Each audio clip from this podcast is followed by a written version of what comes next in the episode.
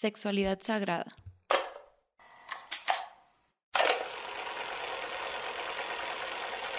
Hace miles de años, en un lugar de la India, las personas hacían el amor durante horas, fundiendo en ellos su mente, su cuerpo y su espíritu. Eran felices, eran tántricos. Para ellos el sexo era sagrado y lo desarrollaban con la efectividad de un ritual mágico, a través del cual podían alcanzar estados elevados de conciencia. Luego, fueron invadidos por culturas foráneas y ese conocimiento místico quedó en manos de muy pocos.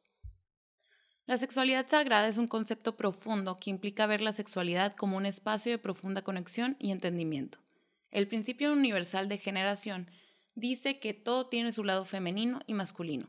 También, cada persona se mueve entre esas dos energías. Femenino y masculino están dentro de cada uno y van más allá de sexo o exposición de una parte de la sexualidad. La sexualidad sagrada es el campo de co-creación interna en cada ser que conecta con la conciencia, creatividad, transformación, pureza y conexión desde el amor más profundo que somos. La sexualidad sagrada es la creencia de que la sexualidad es parte de algo mayor que puede ser abrazada como una natural y hermosa energía y manera de expresión entre los seres humanos. Se dice que a través de la práctica de la sexualidad como algo sagrado, los humanos podemos acceder a experiencias trascendentes de amor, unidad y sanación, de tal forma que el anhelo que sentimos por tener relaciones sexuales está entramado con un anhelo por reunirnos con lo divino en una experiencia gozosa. Yo la primera vez que escuché sobre sexualidad sagrada fue por Instagram, porque hay muchos sex life coaches, y el post de uno decía, si con la sexualidad podemos crear vida a un ser humano completamente nuevo, imagínate qué más cosas grandiosas podemos crear y la verdad sentí que tenía muchísima razón. Entonces quise estudiarlo un poco más. Y me topé con diferentes maneras de practicar la sexualidad divina y algunas de ellas son estas. Meditación.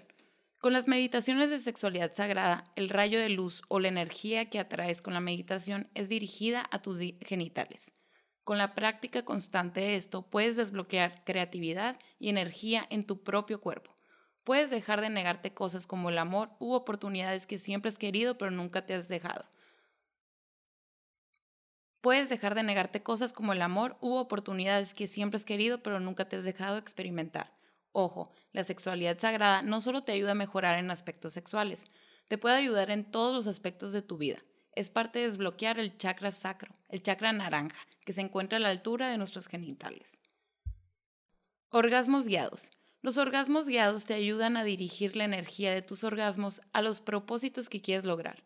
A veces es desde estar consciente de tu propio cuerpo y del placer que tú mismo te puedes regalar, hasta hacer una lista de propósitos por lograr y pensar en ellos y dirigirles toda la energía que se está transformando en ese momento. Se dice que al entrar al orgasmo abrimos una conexión con el universo y con todo lo que nos rodea, lo que facilita que la energía del mundo conspire a tu favor al tenerlo presente en esta conexión. Aprovechamiento de tu menstruación y los ciclos lunares. Este es de mis favoritos. Es la manera en la que dejé de odiar que me bajara. Tanto la luna como tu ciclo menstrual tiene que ver con renacimiento y con muerte. La luna nueva representa lo nuevo, al igual que tus días de ovulación, y la luna llena representa la muerte o el fin de un ciclo, como tus días de menstruación. Y con esas guías puedes planear tu mes entero. Si ya sabes que cuando estás ovulando te sientes llena de energía, aprovechala. Ten un calendario de la luna y de tu periodo y haz anotaciones por dos meses seguidos de cómo te sientes cada día. Al final, vas a ver que en ciertos días coinciden los sentimientos y justo así puedes empezar tu calendario menstrual. Si sabes que en tus días de ovulación tienes mucha energía, aprovechalos para hacer las cosas que más trabajo te cuestan. Si sabes que tus días de menstruación son los que solo quieres estar tirada, regálate días de relajación. Yo, por ejemplo, sé que en mis días de menstruación soy súper activa y también sé que cuando hay luna llena me siento mal todo el día. Yo estoy volteada. Lo normal es que tus días de ovulación estés activa y las lunas llenas y tus días de menstruación te quieres morir. Pero por eso es algo súper personal que tienes que ver contigo misma e ir apuntando todo para conocerte mejor y sacarle provecho a todos los días de tu mes. Para los hombres también hay meditaciones y ejercicios de masturbación y de contención de la eyaculación. El propósito de esta técnica puede ser aumentar notablemente el placer sexual, tanto para la mujer como para el hombre, generar amor entre ambos o acrecentar la conciencia y la espiritualidad. La sexualidad sagrada también se llama el Tantra. El Tantra implica una toma de conciencia de que el sexo es el comienzo de la vida, de todo lo que es.